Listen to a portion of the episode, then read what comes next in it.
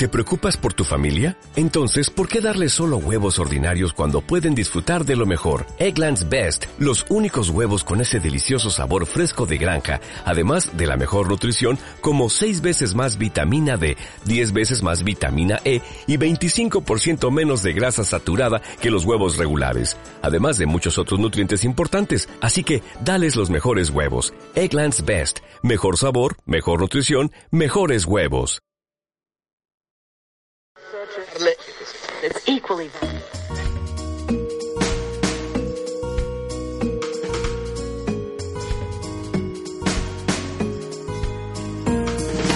Vivo el momento con emoción, mi equipo brilla con el balón y no alcanza a cantar el gol, ¿quién me lo explica? Cae la noche en mi habitación, enciendo entonces mi ordenador, están los sabios de la opinión la tertulia. La tarjeta blanca, el deporte juega en casa,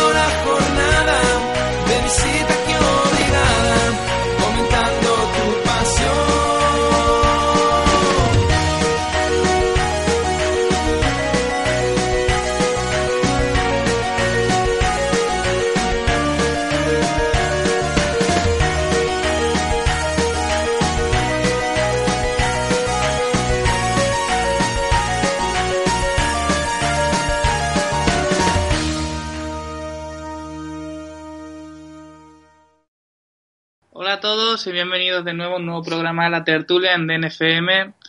Hoy con, con un invitado especial como es el Bicho Bezares. Bienvenido, Bicho. Hola, buenas noches, ¿qué hay? Eh, bueno, Bezares, eh, antes, para empezar sobre todo, eh, ¿qué tal? ¿Cómo, ¿Cómo te va? ¿Qué es de ti después de ese paso Bien? ¿no? Bien, ¿no? ya el año pasado pues terminamos una, una, una temporada, una etapa bastante bonita, pero triste porque estuve en, en la Unión Deportiva San Pedro, nos caímos la última, la última eliminatoria para ascender a segunda vez. Eh, nos tocó no, el, Jose Pense y la verdad es que fue una temporada bastante bonita, pero cuando nos asciende pues te queda con la miel en los labios. Y bueno, este año pues he decidido jugar en, en Gibraltar, en Europa Fútbol Club. Está bastante bien, ¿no? Un proyecto bastante ambicioso, la Liga de Gibraltar cada año está creciendo y contento, ¿no? Estoy cerca de casa, estoy a 15 minutos de mi casa con la familia y bueno, con 34 años pues intento intento disfrutar del fútbol y, y hacer otras cosas que antes pues profesionalmente pues no hacía. ¿Cómo es que decidiste irte allí al Europa Fútbol Club? Bueno, los hermanos Carrasco cogieron este proyecto, hablaron conmigo y bueno, la verdad es que todo lo que me dijeron está sucediendo. eh, es un proyecto bastante eh, ambicioso. Ellos quieren jugar previa de Champions League. Sabemos de que, que va a ser complicado, que aquí el, el campeón este último año está haciendo el Lincoln de, Raúl Procopio. Y bueno, ya han hecho un equipo bastante fuerte para, para intentar derrotarlo. Sabemos que va a ser difícil, pero tenemos una buena plantilla, un buen cuerpo técnico y sobre todo una ilusión muy grande para, para jugadores como yo, Pedro Carrión, Javier Muñoz, que ya tenemos una, un draft, pues podamos disfrutar de una eliminatoria de Champions, sería muy, muy bonito para nosotros. Mm. Eh, ¿Crees, observas mucha diferencia entre el fútbol de que jugabas aquí en España o que llegaste a jugar en el extranjero y, y el de Gibraltar? Sí, no cabe duda de que la Liga de Libertad hasta hace dos años era una liga de, de aficionados. Una vez que entran en UEFA, pues intentan un poco los equipos pues eh, profesionalizarlo, traer eh, gente de fuera, ¿no? Y bueno, este año eh, hay más gente de fuera, lo que hace que, que la liga sea más fuerte, ¿no? Y, sea más competitiva. Eso hace de que, de que el, el pues vaya mejorando. Y que a la larga pues su selección irá mejorando. Que es lo que quiere y bueno, no cabe duda que estamos hablando de que el fútbol todavía pues está, no está a la altura de, del español, ¿no? Podemos hablar de, de que puede ser una, una tercera división aquí en, en España, pero estoy seguro de que dentro de unos años la Liga de Gibraltar va a ser bastante apetecible porque hay un factor muy importante que es el económico. Ellos con Libra pues se manejan bastante bien, no hay problemas económicos y eso los futbolistas pues, pues la agrada y buscan. Bueno, vamos a repasar un poco la, etapa como jugador del Cádiz. Eh, yo creo que el momento mejor que viviste allí en, Carranza fue aquel ascenso mágico contra el Jerez, ¿no? Pues sí, siempre lo he dicho, siempre aquella tarde se queda grabada para mí, para mi familia. Como gaditano y cadista, pues fue algo bastante bonito, lograr un ascenso ahí, bueno, y sobre todo pues a la primera división, que llevaba bastante años el Cádiz sin, lograrlo y son sensaciones mágicas, ¿no? sensaciones que pasan los años y que uno cuando lo recuerda pues pues se ponen los vellos de punta. Hicimos felices mucha gente y eso para el futbolista el, es una cosa que le agrada, ver la gente feliz, ver la gente de Cádiz cómo lo disfrutó, pues pues uno lo lleva para adentro y la verdad es que disfrutamos mucho todo. Allí en la primera división española te encontraste jugadores como, como Zidane, Ronaldinho, todo, Messi que estaba empezando, Riquelme, Villa, también me parece que coincidiste con él, Xavi Torres, jugadores de, mucha calidad, ¿no? Eh, para ti, que fue el, hecho de jugar con el Cádiz en primera ya tendría que ser una experiencia increíble, pero ya al enfrentarte a jugadores de esa talla... Pues sí, no, estamos hablando de que ese año en la Liga Española era, sido de las más fuertes del mundo, pero ese año, como tú bien dices, había una serie de futbolistas eh, de primer nivel top. Para mí jugar con el Cádiz en primera ya era algo eh, que no lo pensaba, no, no, lo podía imaginar, fue un sueño cumplido, pero jugar contra estos futbolistas pues ya es lo máximo. Todavía hay algunas fotos por ahí que le enseño a algún, algún amigo a mi, o a mi hijo y la verdad es que eh, logré algo bastante bonito que cualquier niño desde pequeño lo sueña, yo tuve el placer y el, y el orgullo de, de, poder lograrlo y es algo que, que, la verdad que recuerdo con gran, con gran aprecio. ¿Tienes alguna camiseta guardada o qué? Sí, sí, tengo muchas. Tengo de Iván de la Peña, de Marchena, de Sergio Ramos, que bueno, que compartimos amistad. Tengo, bueno, bueno, tengo bastante, bastante de Jesús Nava, y Rocio, no sé cuántas más hay por ahí. Bueno, lo que quiero es que un buen armario, los niños cuando cuando crezcan pues puedan tener un recuerdo de su padre y sobre todo pues que disfruten de esas camisetas. Eh, tras ese ascenso allí en la primera división llega una época mm, un poco mala ¿no? de, inestabilidad para el club. El descenso a segunda, después a segunda vez, ascenso otra vez a segunda, otra vez descenso a segunda vez. ¿Esa situación cómo se vive desde dentro? bastante mal, ¿no? Eh, yo creo que el Cádiz toca fondo cuando descendemos en Alicante y personalmente pues aquí la carrera deportiva pues me pega un cambio radical, ¿no? Eh, para mí estoy convencido que si aquel año pues no hubiéramos descendido en Alicante pues el Cádiz hubiera tenido una estabilidad mucho máxima, a mí me hubiera seguido en la plantilla del Cádiz, bueno, la, la catástrofe porque descendimos un proyecto bastante ambicioso, un proyecto para ascender a primera división.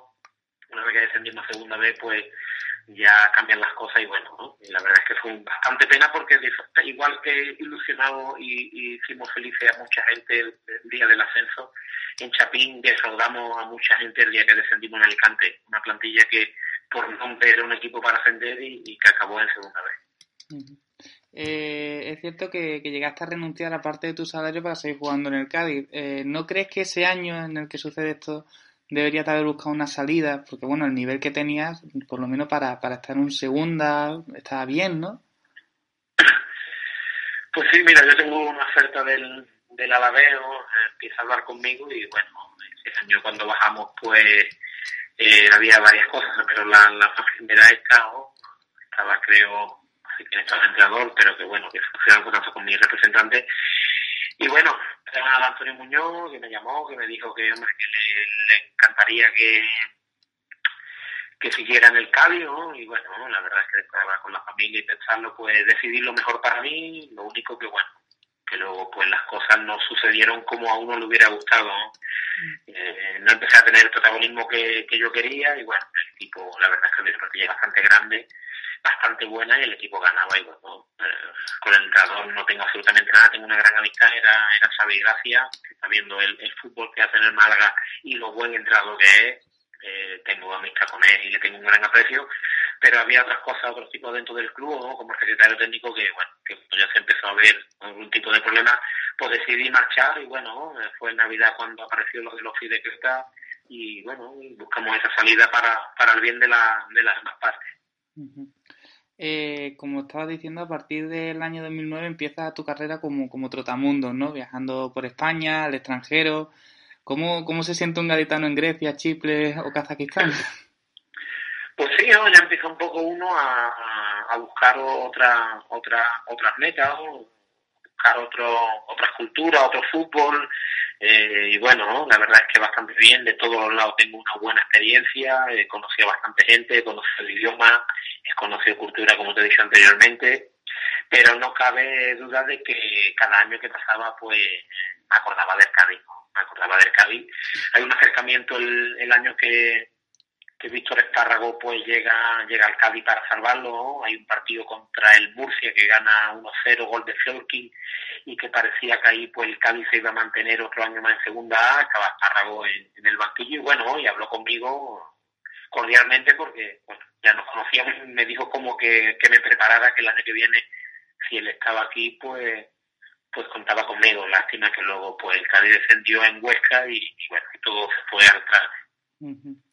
Eh, en esa carrera de Trotamundo, como estábamos diciendo, hay un, hay un paso por, por Kazajistán que, que para ti no es demasiado bueno, ¿no? Pues te van, llegas y a los pocos meses acabas rescindiendo el contrato, ¿no?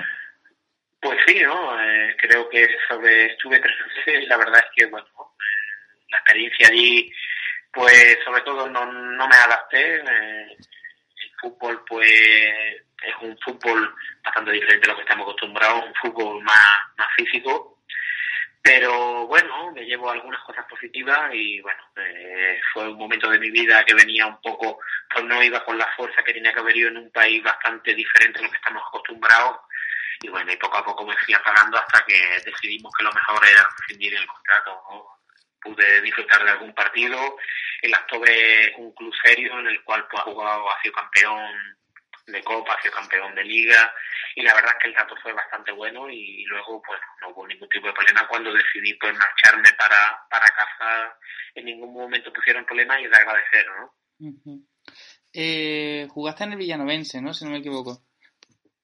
Sí, sí, el Villanovense y bueno, eh, la verdad es que eh, hicimos una campaña bastante buena, creo que demos, creo que quedamos octavos, séptimos, fuimos el, el, el, el, segundo equipo, el primer equipo empatado con el Cádiz en ser los mejores en la segunda vuelta y bueno, fue una experiencia bastante bonita y ahora me alegro de lo que le está pasando, ¿no? el año pasado jugó Liguilla, ahora lo tocaron Barcelona en, en la Copa del Rey, dejé allí bastante gente, bastante gente valiosa y bueno, y ahora me alegro que ellos, que ellos estén felices.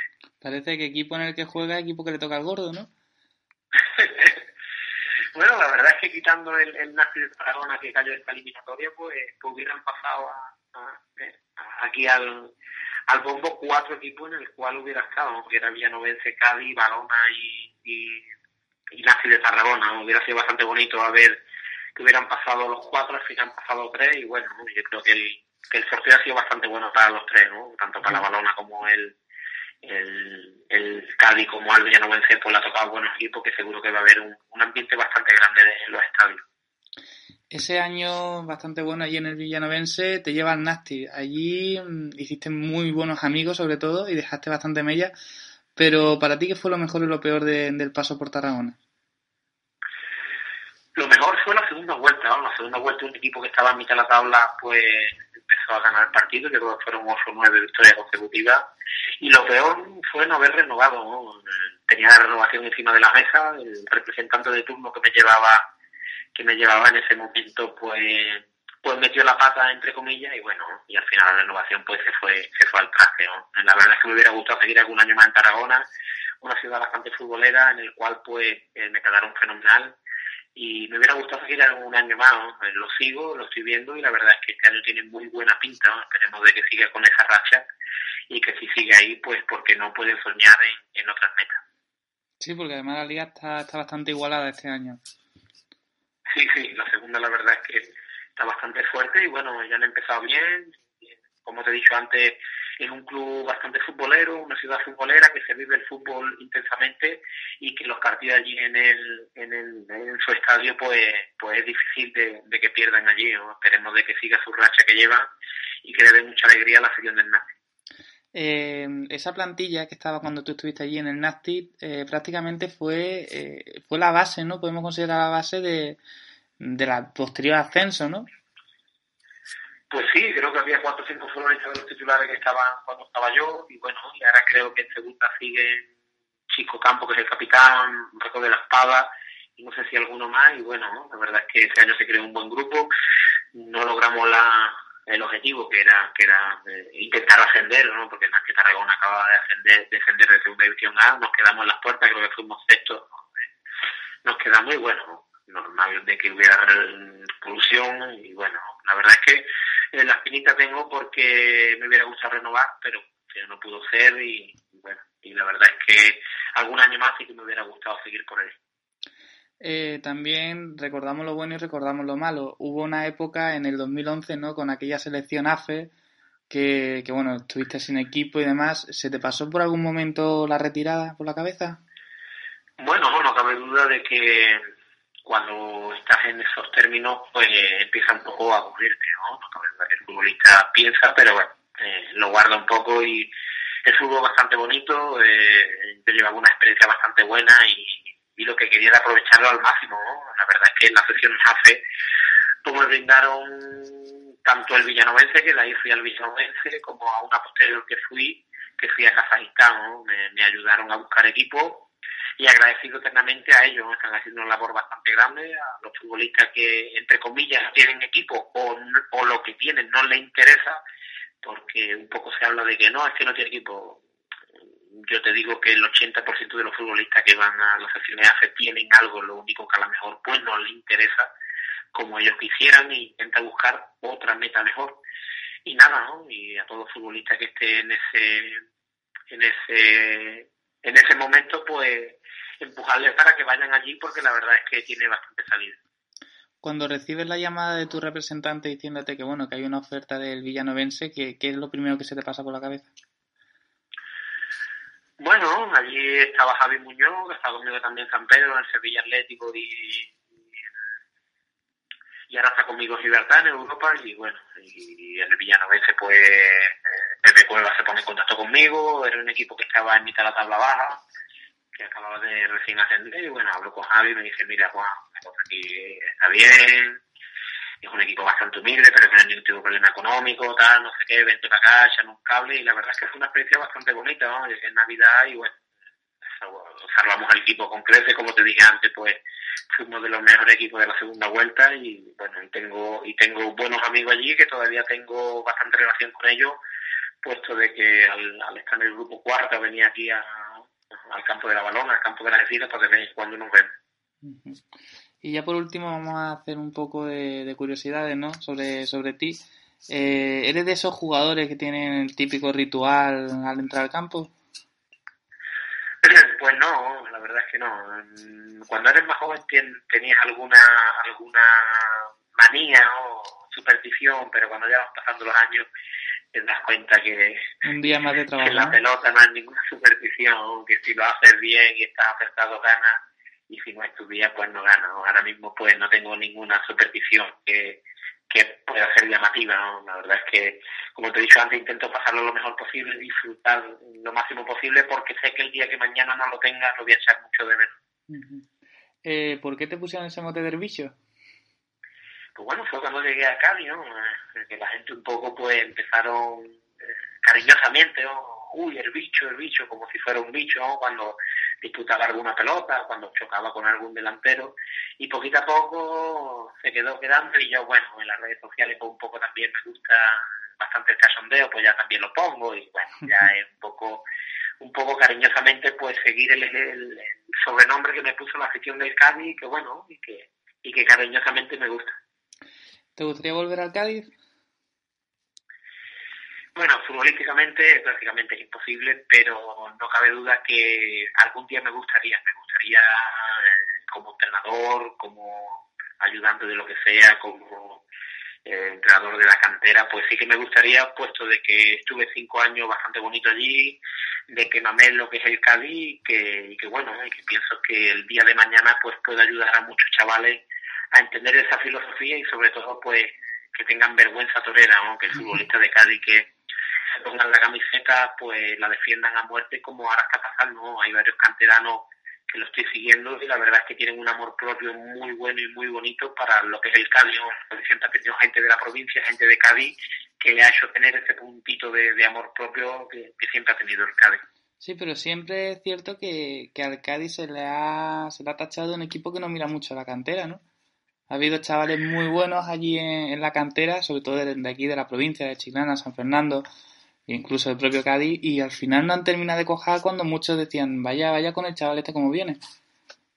Pues sí, no cabe duda de que la tapa de los y eso era un, era un filón lo que salía y bueno, yo creo que ahora mismo la cantera del Cádiz, sobre todo porque el primer equipo es el que manda y el primer equipo está en segunda vez y tiene que salir para arriba, Creo que una vez que salga de, segunda vez todo va a cambiar, todo va a cambiar para mejor en el tema de la cantera, pero no cabe duda que la cantera del Cádiz, tener un filial en la andaluza, etcétera, pues no, no debe ser así, ¿no?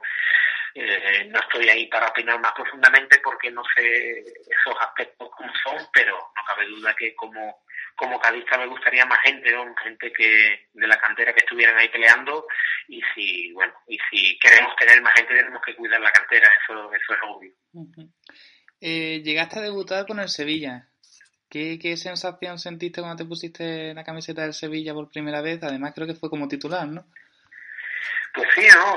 Fue un día muy bonito, eh, era un sueño que tenía cualquier niño, debutar en primera división, debuté contra el Deportivo La Coruña, con Luque, con Víctor, con Mauro Silva, un equipo que había jugado Europa, ¿no? Y la verdad es que fue un partido bastante intenso y bastante bonito para mí, ¿no? Eh, fueron días tanto antes como después eh, muy ilusionantes porque todo el mundo te llamaba y te felicitaba tanto antes como después porque ibas a debutar en, en la primera división que para cualquier futbolista que empieza pues lo máximo y la verdad es que tengo muy buenos recuerdos. Lo malo es que, bueno, que en el minuto 8 tuve la fortuna que tuve una rotura de tabique nasal y que ya me costó pues seguir con, con el primer equipo una vez que cuando tuve la operación y volví pues ya volví con el con el filial de Sevilla y no pude disfrutar más pues estar en la primera plantilla de un equipo que bueno que ahora mismo ha sido cuatro veces campeón de la UEFA y que el fútbol también pues pues lo vive muy intensamente allí en Sevilla. Eh, ¿Cómo ves la eliminatoria del Cádiz Madrid? Bueno, hay que ser realistas y sabemos de que, la diferencia existe. Lo único que yo sé es que el Cádiz va a darlo todo en Carranza, Carranza que va a tener muy buen aspecto, esperemos que el lleno para, para que los amarillos pues se sientan arropados. Y por qué no, por qué no, sabemos que aquí en Cádiz el Cádiz es bastante fuerte y con su afición pues puede puede ¿no? ponerle un apuro en el Real Madrid y, hay que ser conscientes de que es muy difícil, pero eh, hay que ser para el campo con la ambición y la gana de, de ponérselo difícil. ¿no? Tampoco sabemos cómo va a venir Madrid ni lo que va a traer, pero somos conscientes de que la partida del Madrid, venga quien venga, eh, son jugadores de máximo nivel. Pero bueno, la ilusión mueve montaña y esperemos de que el Cádiz pues nos dé una alegría bonita, aunque sea aquí en Carranza. En el último Cádiz-Madrid de, partido oficial te tocó cargar con, con Robinho, ¿no? Vaya que le tocó ese día.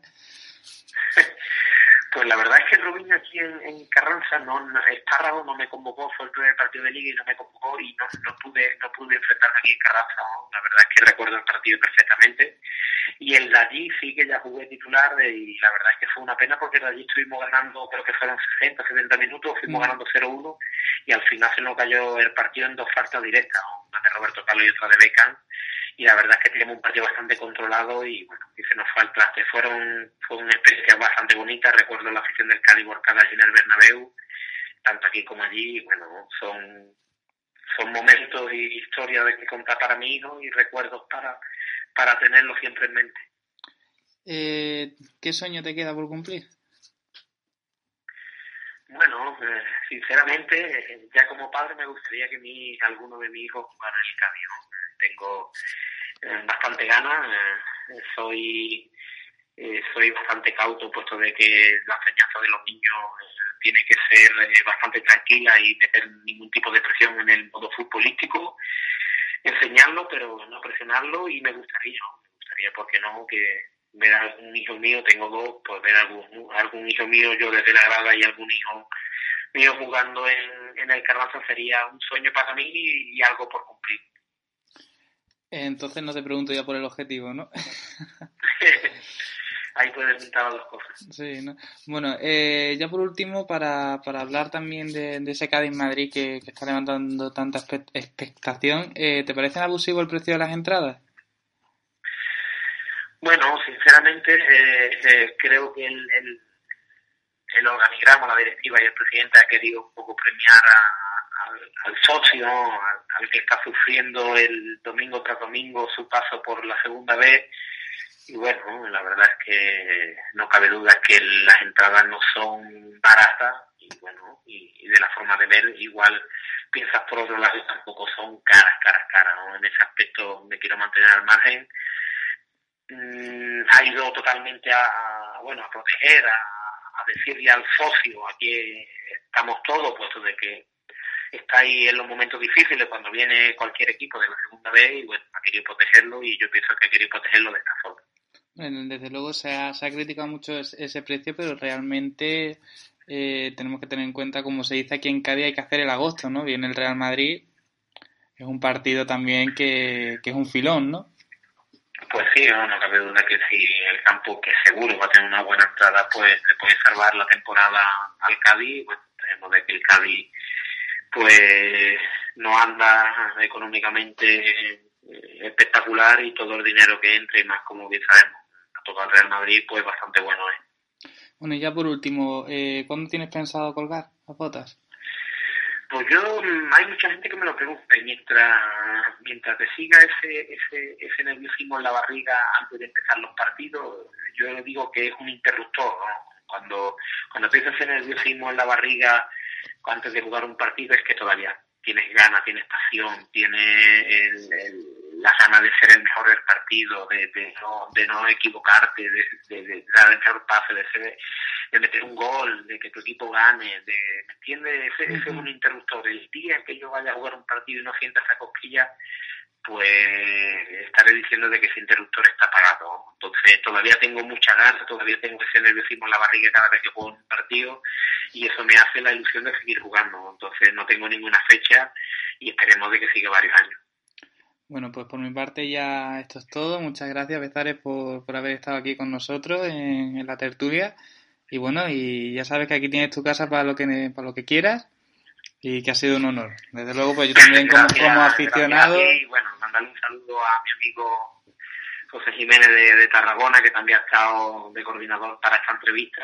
Y bueno, y desearle lo mejor a Funasti, que seguro que está disfrutando mucho este año. Un saludo. Sí, te puedo decir que sí, que sí que está disfrutando. Así que nada, pues, pues un saludo, Bezaré, y de verdad muchísimas gracias. ¿eh? A vosotros, lo que queráis, aquí estoy. Vale, venga, muchas gracias. Bueno, después de esta entrevista bastante apasionante ¿no? con, con Bezares, vamos a presentar a nuestros compañeros de la tarjeta blanca.es que estarán con nosotros para debatir y, y hablar sobre la jornada de Champions. Eh, estará José Manuel, bienvenido José. Hola, buenas noches compañeros. Tendremos también a Joan. Hola, buenas noches a todos. Y a nuestro cantante favorito de éxito en iTunes, Tony. Buenas noches a todos. Eh, los temas para tratar hoy van a ser el resumen de, de la Champions. Hablaremos también de lo que será la previa de mañana. Debatiremos sobre Bale, uno de los nombres propios de la actualidad del Real Madrid en las últimas horas. Y luego un debate que se ha abierto, sobre todo en las redes sociales, por Marco Asensio. Holanda quiere, Holanda, más que Holanda, los, los aficionados holandeses quieren que Marco Asensio juegue con, con Holanda, mientras que España quiere quiere que siga defendiendo sus colores, debemos recordar que la madre de Marco Asensio es holandesa. Así que comenzamos con, con, el repaso a lo que ha sido la jornada de la Champions. El primer partido va a ser el, el Barcelona 2 bate 0, ¿no? Joan, ¿cómo, ¿cómo, has visto el partido? Eh, bueno, ha sido un partido que el Barça ha dominado en todo momento. Eh, el Barça es muy superior a, al bate y, y lo ha demostrado. Y, y bueno, eh, el, gol ha tardado en llegar hasta la segunda con un golazo de Rakitic no ha llegado no ha llegado el primer gol, pero, pero era cuestión de tiempo. El Barça ha jugado muy cómodo y ha acabado ganando 0-2 en un campo pues eh, que la única así dificultad era, era el frío y el, y el viaje. Eh, un partido pues relativamente fácil y, bueno, tres puntos que el Barça pues eh, le acerca mucho a, la clasificación a octavos. también tenemos el Zenit 3, Lyon 1, a priori partido que, era bastante igualado, pero que al final los tres puntos viajan para Rusia. Eh, tenemos también el Dinamo 0, Chelsea 0. Tony, tú que eres fiel, seguidor de la Premier. Otro empate del Chelsea, este Chelsea no termina de carburar, ¿no? No, no, no. La verdad es que a mí Mourinho me cae realmente mal, pero como aficionado a la Premier, pues me gusta que todos los equipos rindan bien y claro, el Chelsea venía de ganar 2-0 a un Aston Villa, que el Aston Villa es un equipo que está en muchos problemas esta temporada. Lo hizo sin brillo, lo hizo con un doblete de Diego Costa, pero ha vuelto a tropezar. Eh, puede servir de excusa el factor climático, ¿no? Porque sabemos que en los países de la Europa del Este hace mucho frío y todo, pero el Chelsea tenía que ganar y además eh, hay jugadores de gran calidad como Hazard, como William, el propio Sesc, que no están dando el, nivel que les exige y, es que el Chelsea tiene que parar esta, esta mala situación porque es que si, no le puede llevar a muchos problemas a final de temporada. La Premier, por ejemplo, está eh, decimoprimero, entonces eh, mínimo después de su terrible inicio, que hay que recordar que es el peor de la historia, pues ya se tendría ya que ir reenganchando para al menos quedar en la Europa League, pero es que pinta muy mal y yo me alegro. Qué malo es. Eh, en la Premier tenemos una parte lo malo y por otra parte lo bueno, ya que el Arsenal ha ganado 2 a 0 al Bayern, ¿no? Tony. Lo del Arsenal, ¿ves? Me encanta. Es que es un equipo el Arsenal es el único equipo de, la Premier que, o bueno, de los pocos que juega al fútbol. De los grandes es, es de los pocos. City y, Arsenal. Eh, juega un fútbol de ataque. Si le sale mal, le sale muy mal. Claro, su problema es en la regularidad, pero es que el fútbol que propone es muy vistoso, es atractivo, es, que es bonito realmente para lo que es la Premier, que es un juego, bueno, pues ya ya lo sabemos, muy directo, muy de balón largo, pero el Arsenal es el que propone al final fútbol. Y, contento porque, bueno, de pequeño era Gunner, ahora me va dando igual, ¿no? Soy más de la Premier en sí, pero es que el Arsenal yo creo que es un equipo que debería ganar más de lo que gana. Y, hablo de títulos. ¿Y sigue siendo pequeño? ¿Cómo, cómo? ¿Sigue siendo pequeño? ¿El Arsenal? Ah, no, vale, yo. Yo. Bueno, a ver. A ver, ahora ya me acerco a los 18, ¿no? Y me he dado cuenta que al final eh, hay que ser de... Bueno, como soy del Barça y todo, me di cuenta pues que al final eh, me podía gustar una liga entera y seguir con la misma pasión un equipo que otro, ¿no? Eh, mi objetivo al final es que el Chelsea pierda todo lo posible pero al mismo tiempo, a ver, yo eh, soy declarado fan del Southampton porque es como el equipo que más me ha impactado en los últimos años, el crecimiento y todo. Eh, Kuman, que también, bueno, como culé, pues Kuman que dio la primera Champions y yo no había nacido, pues es un ídolo. Bueno, pero el caso es que el, el Arsenal me sigue gustando pese a que se fueran Sesc, ahora también con Alexis. Y yo el único problema que le veo al Arsenal es, es Wenger, Wenger, perdón. Es que es un entrenador que está, está viejo realmente. Era un buen entrenador, pero ya está, sus, sus ideas son obsoletas. Hay que buscar variantes, ¿no? Es como el Barça de Guardiola llegó un momento que había que cambiar el estilo y llegó Luis Enrique y estas variantes pues pues al final han, llevado al Barça a ganar otro triplete. Pues lo mismo con el Arsenal. Eh, pasamos a otro tipo de, grupo, el Dinamo de Zagreb Olympiacos, Dinamo de Zagreb 0, Olympiacos 1. También estuvimos comentando ya el Olympiacos ligeramente favorito, pese a que ninguno de nuestros compañeros en su porra particular lo dio como, como ganador. El mayor resultado, la mayoría de los resultados era un empate, 1-1, 0-0 pero bueno, finalmente han conseguido imponerse y, victoria para, para Olympiacos. Oporto 2, Maccabi Tel Aviv 0, partido fácil para, para los hombres de, de Lopetegui. Iker Casilla ha tenido una buena actuación, tampoco le han llegado mucho, pero bueno, ha sido un partido bastante cómodo ¿no? para, para los dragones. Y 2 a 0, 3 puntos y prácticamente sentencia, ¿no? Lo que sea la clasificación. Luego, por otra parte, el partido más animado que hemos tenido, Joan, tú que sigues este grupo, el Leverkusen 4, Roma 4. Eh, sí, partido espectacular, la verdad. Ha empezado el Leverkusen ganando con dos goles de, Chicharito, que en 20 minutos ha puesto el 2-0, pero pero nada, el, en 8 minutos de los que van del 30 al 38, pues de Rossi ha marcado dos goles y ha puesto los dos. Y, bueno, la Roma ha empezado, ha empezado a dominar, la segunda parte ha empezado súper bien el equipo italiano. Y Pjanic ha puesto el 2-3 a los 10 minutos de la segunda parte y Yago Falque ponía el, el 2-4 y faltaba eh, pues más o menos unos 20 minutos para acabar el partido y, cuando pensábamos que quedaría así el partido pues en dos minutos primero Campbell en el 84 ha puesto el 3-4 y dos minutos más tarde Admir Mehmedi ha empatado el partido y, ha sido la verdad uno de los partidos de la jornada. Primero el Leverkusen dominando, ha remontado a la Roma y al final eh, ha vuelto a empatar el, equipo alemán y ha sido un partidazo, un espectáculo de estos que, hacen que, te enamoran de ver jugar al fútbol. Hemos abierto con un equipo español, con el Barcelona y cerramos con otro español. Eh, José, Valencia 2, Gen 1. Pues sí, victoria importantísima para el Valencia, que además con la victoria del Zenit sobre el Lyon, pues mira, abre hueco con, con esa segunda posición que tiene Valencia con esos seis puntos, uno Lyon y otro se queda también el, el Genk y un Valencia que va tuvo bastantes ocasiones, ¿no?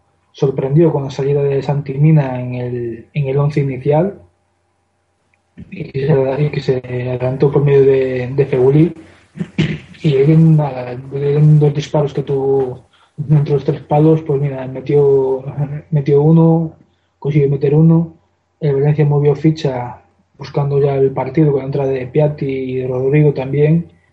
Y ya finalizando, ya cerquita de finalizar el partido, pues sería un jugador de en propia puerta, que el que hizo remate, el jugador de Valencia que hizo el remate fue Gallal, el joven lateral izquierdo. Por el se lo han dado al defensa a Mitrovic, creo que fue del Genk, y ahí consiguiendo esa victoria que es muy, muy importante para sumar a un Valencia que este año es muy necesario por cómo ha empezado la temporada, de verdad. Eh, desde luego, el Valencia, como has comentado, eh, ha ganado, pero no ha terminado de convencer. Y, bueno, desde luego apuntan bien en Champions. Parece que, bueno, la clasificación la pueden dejar prácticamente sellada en la próxima jornada. Pero lo que es el juego y lo que es la afición con respecto a Nuno no parece que la cosa haya cambiado o vaya a cambiar en las próximas jornadas. Eh, también recordamos de aquella porra que hicimos ayer, eh, el perdedor nuevamente ha sido Tony, de manera que hoy también nos deleitará con una, con una nueva canción. Eh, pasamos al segundo bloque de hoy, hacemos la previa ¿no? de la jornada de mañana, donde también tenemos partidos bastante interesantes, como puede ser eh, el que, del que todo el mundo habla, ¿no? El PSG Real Madrid. no debemos de olvidar tampoco el Manchester City Sevilla, el Juventus Mönchengladbach, el CSK de Moscú Manchester United.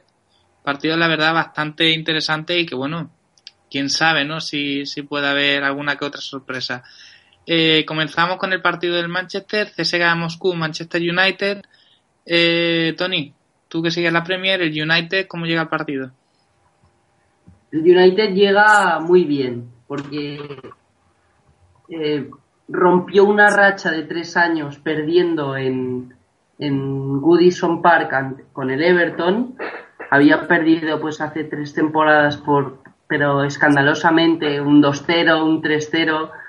Y bueno, esta vez ganó 0-3 y, o sea, demostró pues que tiene, que tiene armas para ganar la Premier, ¿no? Entonces, llega pues con una moral alta porque además eh, también ganó eh, la pasada jornada de Champions al Wolfsburgo y el CSK al final lo, las únicas oportunidades que tiene es eh, que a Dumbia le salga un partido acertado de cara al gol, ¿no? La, la, bueno, y que al United no le salga un partido acertado, eso está claro, porque eh, el United yo creo que es claro favorito. Luego a ver cómo me sale la porra, pero, lo veo favorito y a ver cómo está Depay, porque el último partido Van Gaal lo sentó y no sé, ¿eh? no no parece que vaya bien la situación con Depay. Recordemos que, que no quiere que le llamen Depay, que le llame Memphis. Memphis, perdón, que su padre lo... No, sí, sí.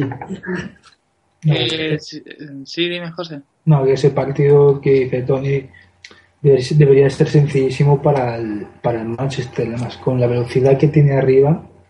Es que principalmente el, el gran defecto del CSK es la defensa que tiene, que es lentísima el partido debería tenerlo ganado fácilmente el Manchester. A ver, vamos a ver cómo, cómo termina el partido, pero como decía, el Manchester es la favorito, ¿no? Eh, Juventus Mönchengladbach, eh, partido de verdad bastante interesante, ¿no? Sí, la verdad que sí. La Juventus que empieza, entre comillas, a carburar un Mönchengladbach que empezó muy mal la temporada, tanto en Europa como en la Bundesliga, que empezó siendo colista, si no recuerdo mal también, pero que yo creo que jugando en Italia, claro favorito el, la Juventus, ¿no? Malmo Shakhtar, eh, Joan. Bueno, partido, eh, pues eso, un partido que debería, yo creo que dominar el Shakhtar y, bueno, un partido que se va a definir un poco lo que son los dos, sobre todo el tercer puesto seguramente del grupo. Y, bueno, Shakhtar para mí es aunque el viaje a Malmo es complicado, como ya pudo ver el pudo pudo vivir el Real Madrid. Y, bueno, en principio un partido interesante y veremos a ver si el Shakhtar lo sabe sacar adelante porque para mí es favorito. Eh, Wolfsburgo PSV eh, José. Pues clarísimamente favorito el equipo alemán, ¿no? Sin, sin ninguna duda. El PSV ha hecho buenos partidos en, las previas. Le ganó al Manchester, si no recuerdo mal, pero aún así el Busburgo en, su casa, mm, para mí, no, no tiene color. Atlético de Madrid Astana, eh, Tony. Bueno, el, Atlético tendría que golear a la Astana. Es un equipo que, bueno, aparte de desconocido, es el debutante de la Champions y ya yo creo que ya ha cumplido en esta Champions rascándole el empate.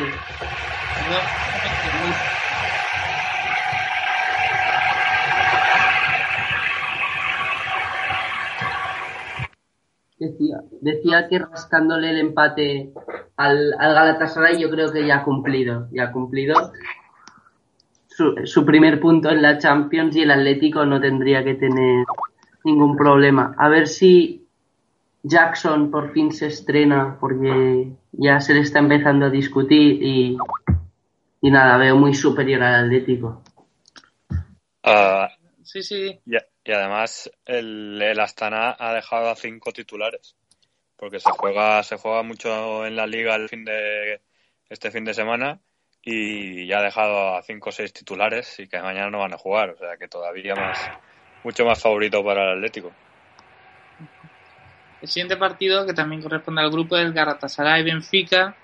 Eh, el partido que, bueno, será bastante disputado, ¿no? Sobre todo por lo que estaba comentando Tony de que el Galatasaray se dejó ahí un empate contra el, el Astana y el Benfica necesita ganar sí o sí si quiere, quiere pasar, ¿no? A, la próxima ronda de la UEFA Champions League. Eh, a priori el Benfica parte como favorito, ¿no? Aunque no juega en casa, pero bueno, como suele pasar en estos partidos de la Champions y como hemos podido ver hoy en el Dinamo Chelsea, nunca podemos dar a alguien como favorito al 100%. El siguiente partido para mí es, junto con el Manchester City Sevilla, el gran partido de la, de la jornada, es el PSG Real Madrid. Eh, José. Pues este va a ser bastante complicado este partido. Juegan el Parque de los Príncipes, el Madrid llega con sin Benzema, creo que no, no sé si estará de titular o si, o si irá, creo que no. No, no, a Benzema.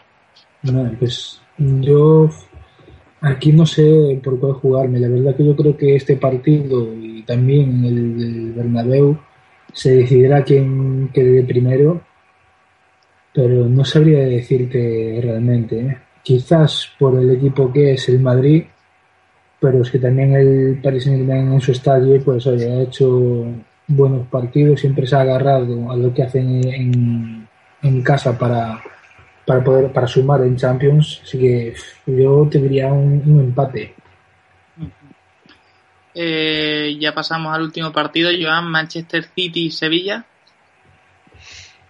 Pues sí, eh, el Sevilla tiene que, tiene que puntuar porque ha empezado muy mal lo que es la, la Champions, es normal por el grupo que le ha tocado. ¿Y la Liga? Y... Dime. Y la Liga también ha empezado. Sí, sí, por eso que tienen... Pero bueno, últimamente sí que ha mejorado un poco el Sevilla y, y bueno, tiene que ir a sacar un punto al menos, bueno, a ganar al menos un punto de un campo complicado como es el Etihad y, bueno, Manchester City, que sobre todo tiene las bajas de, Agüero y, creo que Silva tampoco llega. O sea, son dos bajas muy importantes y veremos cómo, cómo reacciona Pellegrini. Pero seguro veremos un partidazo porque, bueno, dos equipos con muchas muy buenas y con dos entrenadores que preparan muy bien muy bien los partidos. Mañana es un, es un partidazo que ojalá, ojalá el Sevilla el Sevilla consiga la victoria. Pues vamos con la porra. Eh, digo partido y me decís los el resultado, ¿de acuerdo? Vale. vale. CSKA Moscú, Manchester United. Vamos a decir eh, victoria, empate o derrota. O sea, hacerlo mucho más cortito. Victoria de José. Un 0-3 para el Manchester. Victoria para Manchester. Tony. Victoria del Manchester. Yo también opino que victoria del Manchester. Juventus Mönchengladbach. Empate. Victoria Juventus. Victoria de la Juve. Victoria del Mönchengladbach. Alguien tiene que cambiar. Eh, Malmo Shakhtar. Eh, em- Y me acabo de decir que es favorito al Shakhtar, ¿eh? Pero empate. Pues yo, yo estoy con Joan, un empate. Venga, exacta. Yo digo que el Malmo. Vale. No te va a cantar. Wolfsburgo, Sevilla, eh, Sevilla no, Wolfsburgo, PSG, PSV. Victoria de Wolfsburgo.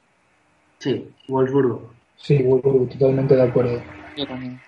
Eh, Atlético de Madrid, Astana. Victoria clara del Atlético.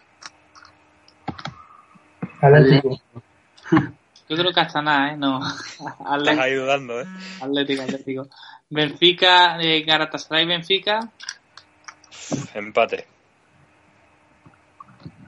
Galatasaray. Empate. Benfica. PSG Real Madrid. Eh. Uy. Empate. Mm.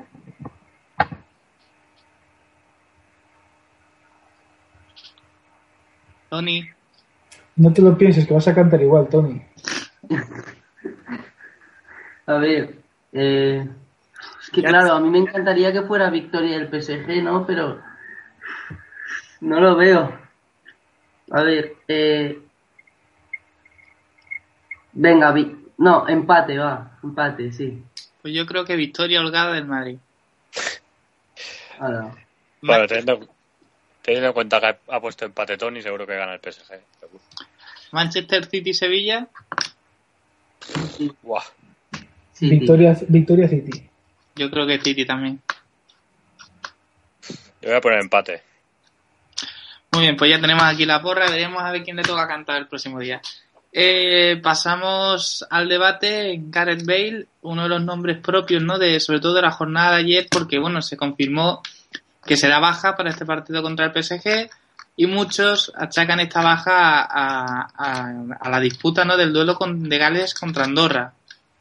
Eh, ¿Realmente pensáis que, que bueno, que, que Bale forzó demasiado cuando, cuando no había nada en juego? ¿O pensáis que, el jugador, si está a disposición de la selección, debe hacer lo, que le manden y estar 100% con, con su equipo en ese momento y no con el Real Madrid, que es el club que le paga? ¿Qué pensáis? Yo te digo que la culpa es de Florentino. Directamente, ¿no? Directamente, no, no. Yo estas cosas, si fuera el Barcelona, te diría exactamente lo mismo porque estas pretemporadas chorras y estúpidas de irte a Japón, Australia, Estados Unidos, porque te dan X millones, me parecen una, una, una gilipollez. Así de claro. La pretemporada es para prepararse bien físicamente, no para andar con tonterías de viaje de 15 horas, ni juego aquí, mañana me voy a 6 horas de viaje, voy a jugar en otro lado, eso son tonterías. Y la, y la, y la forma física, pues quieras o no, se nota y de hecho lo hemos visto la cantidad de jugadores de grandes equipos que hacen estas pretemporadas locas que han caído en estos primeros meses de competición. Sí, bueno, eh, José Néstor tiene toda razón, es verdad, pero, pero sí que pienso que Gareth Bale eh, el partido contra Andorra eh, o no lo debería haber jugado o al, o al menos jugar 45 minutos porque quieres eh, celebrar la clasificación con tu país, yo lo entiendo, pero, pero no jugar 90 minutos como jugó y, más teniendo en cuenta pues eso, que, pues que venían partidos difíciles con el Madrid como es el de mañana y, en mi opinión tendría que haber descansado. Ya tenía su selección clasificada, que era su, su objetivo y, tendría que haber descansado un poco. Eh, sí que es verdad que yo pienso que, por una vez tiene, tiene un poco de razón el Madrid en quejarse, porque al final quien le paga es, es el equipo blanco. A ver, yo en eso estoy de acuerdo, ¿no? que quizás esfuerzo demasiado. Pero es que es eso, esto viene, esto viene precedido de. Entonces, realmente, yo lo que digo es que es buscar, es buscar el origen, que es tal como está hoy en día el fútbol físicamente hasta los límites a los que ha llegado, pues más importante se debería de volver la pretemporada. Y sí, exceso de, partidos también. Y esto y en este caso Bale con Gales ha tenido exceso, por supuesto. En eso te doy toda razón. Sí, pero bueno, yo yo creo que, que, Bale, vamos a ver, Bale se está jugando entrar en una, en una Eurocopa, era un acontecimiento prácticamente histórico, ¿no? Para, para Gales y bueno, yo creo que hizo bien, ¿no? Igual que en su día Ramos forzó, por ejemplo, en el partido contra el Atlético de Madrid o forzó alguna que otra vez con la selección. Mm, Bale, fuerza, juega. Lo pasa bueno, ya el partido de Andorra, como dicen, ¿no? Es una fiesta, la fiesta normalmente se contagia rápido y, bueno, es como jugar, ¿no? Con, con tus compañeros después de haber conseguido el objetivo, ¿no? Marcado bueno, no sé, un modo de, celebrar y bueno, pasada la circunstancia de que veis a lesionado y, es verdad que, en los niveles en los que estamos, con los sueldos que pagan los clubes, con los traspasos tan millonarios que eh, abonan los clubes, no se pueden tomar ese tipo de libertades, ¿no? Pero tampoco creo yo que sea mm, culpa ni de Bale, ni culpa del Madrid, ni culpa de Gales. Yo creo que, bueno, ha sucedido así Bale está con su selección, Bale está a disposición del entrenador para jugar. Pues no sé, vamos, no, no veo culpables, sino que veo una casualidad, un acto que bueno, no se esperaba, ha sucedido y ya está. Y no sé, no sé por qué tiene que abrirse un debate diciendo que, que Bale hay que ver que ha forzado y demás, sino que yo creo que bueno, Bale tenía ese deseo, Gales tenía ese deseo y el Madrid tampoco quiso poner ningún tipo de impedimento. Lo que sí que no entiendo es por qué Gareth Bale juega 45 minutos en, contra el Levante.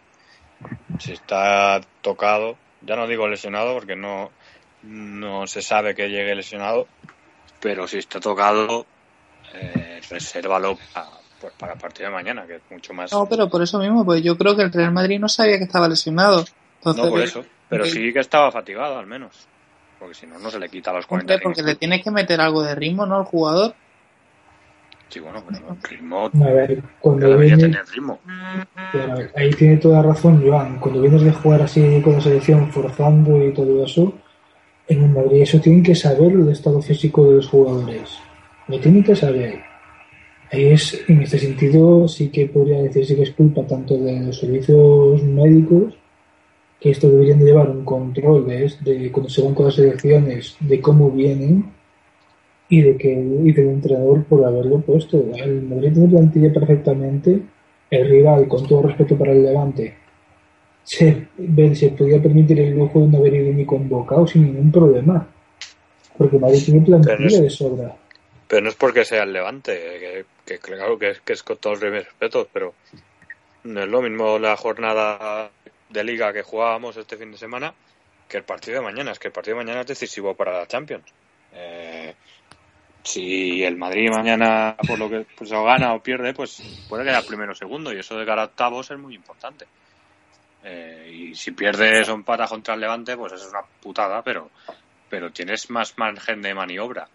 Y lo suyo era reservar, por ejemplo, como se ha reservado Ramos, por ejemplo, como pues Modric que estaba tocado y mañana va a jugar, pues, pues reservarte para estos partidos que son, que son los importantes y no entiendo el Bale jugará pues eso 45 minutos. Es que no, no lo puedo entender pero bueno. Tony. Mm. a ver eh, yo creo yo estoy de acuerdo con tanto con José como con Juan pero pienso que igual esos 45 minutos han acabado siendo un problema. Es decir si él venía lesionado es que como, como bien decíais pues es que al final eh, por, aunque hubiera jugado dos minutos, esos dos minutos, si tú estás con molestias, ya los sufres. Entonces, a santo de qué. Y después, por otra parte, lo, eh, que hablábamos del compromiso. la semana pasada o la otra debatíamos que eh, si era justo que a Cristiano se le dejara fuera de la convocatoria con Portugal por ya estar clasificado y también es que también se generó debate al final todo Claro, al final cuando pasan estas cosas, cuando suceden las lesiones y todo, pues se acaba hablando de lo mismo, pero eh, también se podría haber lesionado en un entrenamiento. No sé, y el partido contra Andorra no era de una gran intensidad tampoco, es que es muy relativo al final y, y culpar a Bale pues no, no lo encuentro bien. Pues mira, una cosa que ha pasado y ya está. Que el Madrid se queje, lo entiendo, pero la tanto la afición como Roncero, que se pasó tres pueblos ayer, no deben culpar a Bale. Un futbolista tiene que conocerse también. Eh, tiene que saber, sobre todo cuando son profesionales, porque es tu cuerpo, es tu, tu arma de pues tu, tu arma de juego y, y de lo que estás viviendo. Tiene que conocerse. Y Bale tiene que conocer cuando su cuerpo está fatigado y hablar con su seleccionador y pedirle que, pues, en vez de jugar pues 90 minutos, pues jugar 45, hacer la fiesta que se tenga que hacer con su selección, que es un hito histórico y la tiene, lo tiene que celebrar, yo no digo que no, pero conocer que él se tiene que conocer y decir, mister, puedo jugar 45 minutos porque después tengo un partido de aquí una semana contra el PSG que, me, que mi equipo que es el que me paga pues pues también se juega se, juega mucho mucho dinero y mucha importancia. Eh, y yo pienso que los jugadores deberían conocerse ya de una vez como pues como igual que hizo Benzema y pues igual que Messi por ejemplo ha aprendido a hacerlo pero antes no lo sabía hacer y tienen que conocer cuándo deben parar. Ahí estoy Estoy totalmente de acuerdo. Bueno, pues no sé, ¿queréis hacer algún tipo de, apunte más? No, no, era por eso que yo culpo en gran parte a Bale, por eso, porque debería, debería saber cuándo, cuándo parar, porque al final el que, el que le paga es el Madrid. Sí, pero bueno, realmente Bale, eh, cuando llega, llega, se pone a, entrenar allí en Valdebebas, el jugador, bueno, pues no se sentirá con ese tipo de molestias y por eso mm, quiso disputar, pues me imagino que el entrenador, cuando vienen los jugadores, ¿no? Ya no sé lo que hará el servicio técnico, pero el entrenador, bueno, le preguntará, oye, bueno, ¿y cómo ha ido? No sé qué, eh, que estáis bien, no sé, vamos, lo típico, ¿no? Entonces, eh, cuando Benítez le preguntará a Bale, sí, sí, estoy bien, mister, estoy dispuesto, pues, estoy perfecto para jugar. Eh, Rafa Benítez lo ve entrenar, lo ve bien, lo pone contra el Levante, y es cuando se sucede, cuando pasa el tema de, la lesión. Por eso digo que es que para mí no, no es culpa de nadie, sino que es una lesión que surge. Mm, pero no es, sí, ya, ya, pero no, se ha lesionado el solio, que se lo ha lesionado ya cuatro veces. Y, coño, eh, que dices que es una lesión nueva, pues se puede entender, que pero es que cuatro veces se ha roto en el mismo sitio. Debería, no sé. esa lesión que dices tú, Joan, cuatro veces en el mismo sitio, eso es mucha responsabilidad del jugador. Por eso, por eso digo. exacto, es que hay una cosa que se llama servicios médicos, que no solo están para atender para, para las lesiones, también para prevención. Hubo un caso con Guardiola, creo que fue, con Adriano, que venía de, sufrir muchísimas lesiones musculares, o Dani Alves, no me acuerdo quién es que jugador fue, eso también según la alimentación también se puede prevenir, o según cómo entrenas, o según el tipo de calentamiento. Eso es también un poco culpa de todo. Y el jugador en eso tiene mucha responsabilidad. Tú conoces tu cuerpo, tú sabes lo que puedes hacer, cómo te puedes cuidar. Eso ya entrando más en profundidad, sabiendo eso ya cuatro veces, ahí es mucha responsabilidad del jugador también de cómo se cuida y cómo hace las cosas y de quién controla eso en el equipo.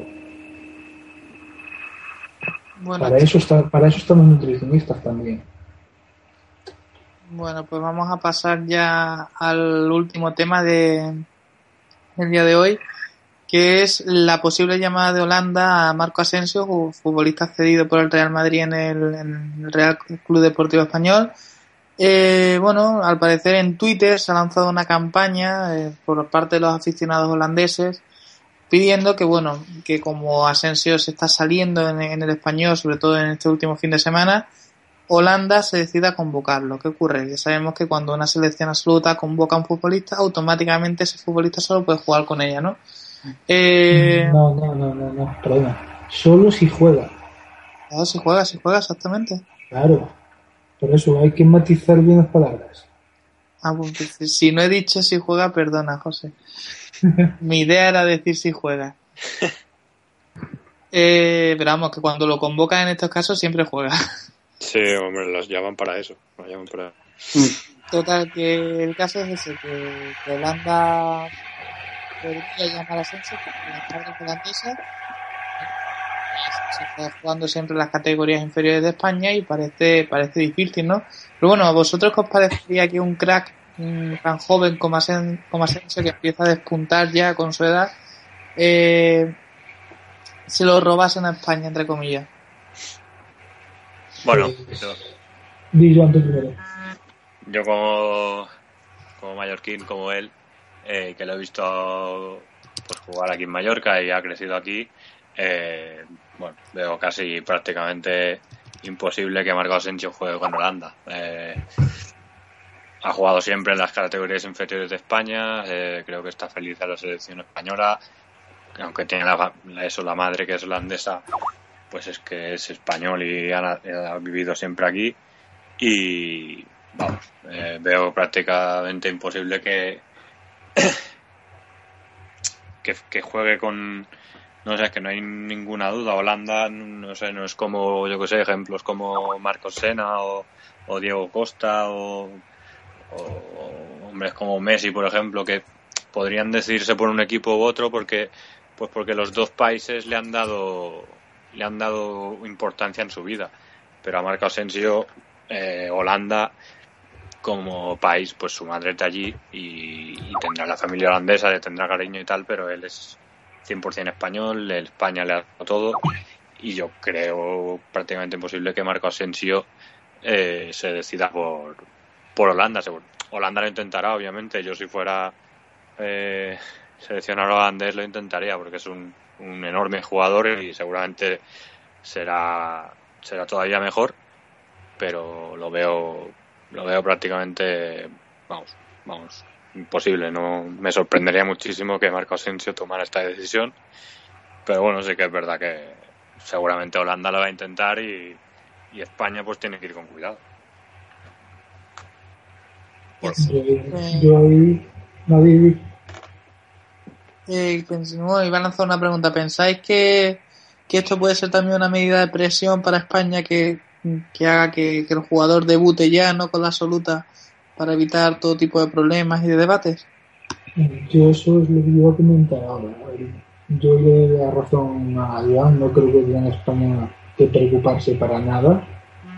Y yo le iba a comentar ahora que viendo cómo está yendo la temporada, según avanza la temporada, si sigue creciendo los pasos que va, yo iba a comentar, no me extrañaría que fuera una, sorpresa de cara a la Eurocopa.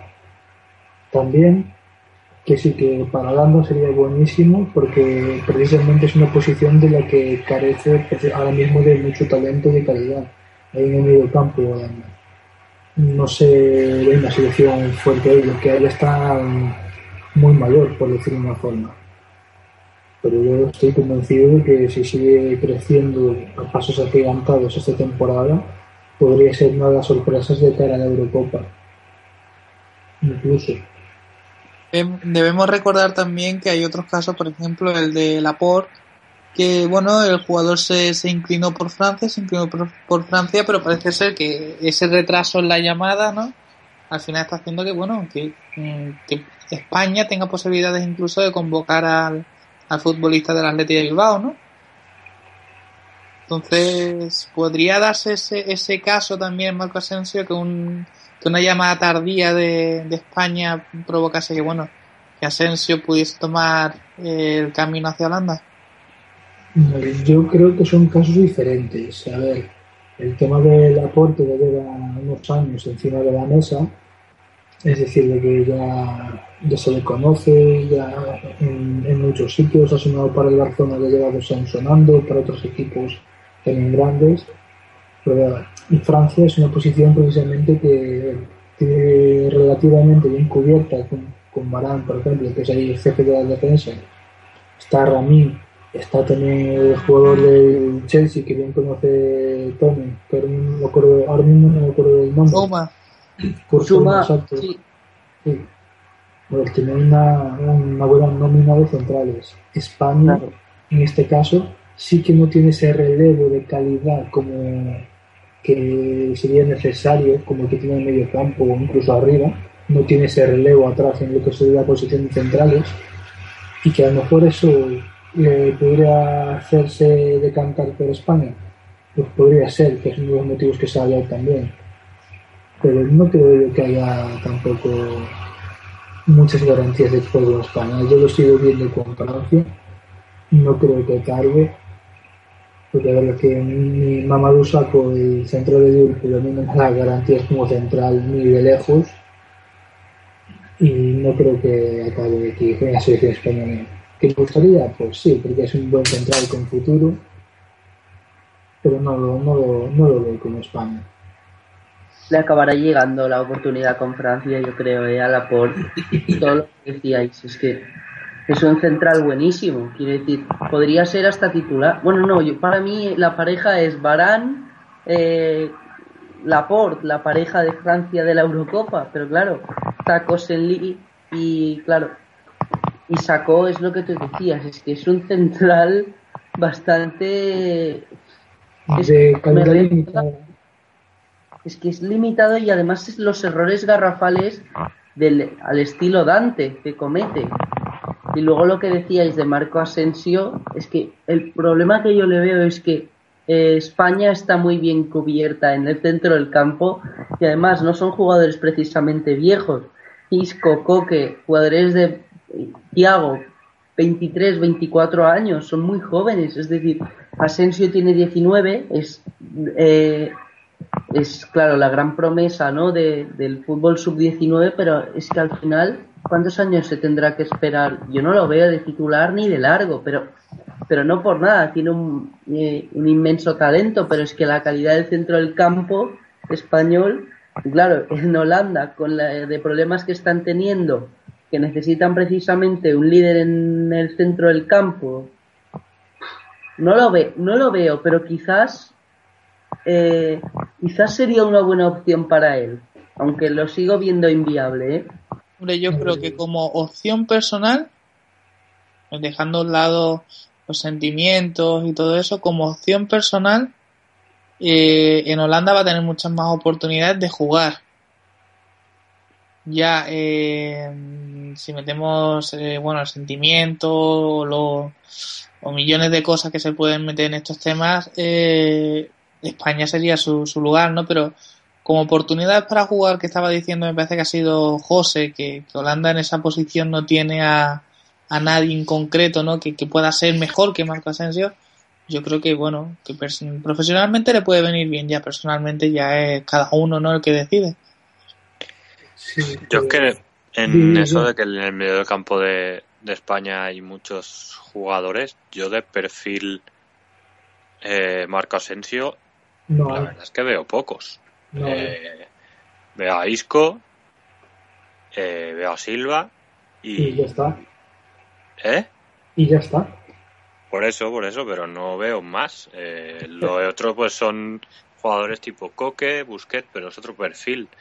Eh, yo creo que tiene 19 años Marco Asensio. Eh, cuando se hace una gran temporada como está haciendo, eh, yo creo que puede ser un jugador perfectamente Uh, no digo que titular, pero el primer recambio para, para jugar. Eh, yo creo que no tiene que tener prisa y, vamos, que si tiene un poco de paciencia, yo creo que eh, lo que es la temporada que viene puede estar yendo asiduamente y convocado por la selección española. Sobre todo, esperemos que, que el entrenador en seleccionar nuevo pues cuente con él.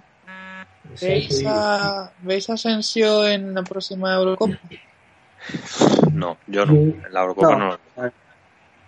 Yo no sé qué deciros, porque una cosa que ha dicho Joan ahora mismo muy importante, el perfil del jugador, es un jugador que se adapta perfectamente a la banda derecha. Posiblemente en la banda derecha es de lo más cojo que tenemos en la selección, a pesar de que esté Pedro, de que esté Navas, pues que es eso, con Navas no cuenta, cuenta mucho con los centrocampistas para jugar por ahí, juega mucho Mata por ahí, Mata no es interior derecho ni extremo derecho ni de lejos, y lo más parecido que hay ahí en esa posición después de Pedro es Navas y Asensio, pero con Navas no, con Navas no cuenta, está Vitorio, Vitorio veremos si sigue contando con él, y yo sigo pensando que sí que podría ser una sorpresa para la Eurocopa, no para jugar de titularismo por, por supuesto, pero para ir en la lista de 23 no me extrañaría.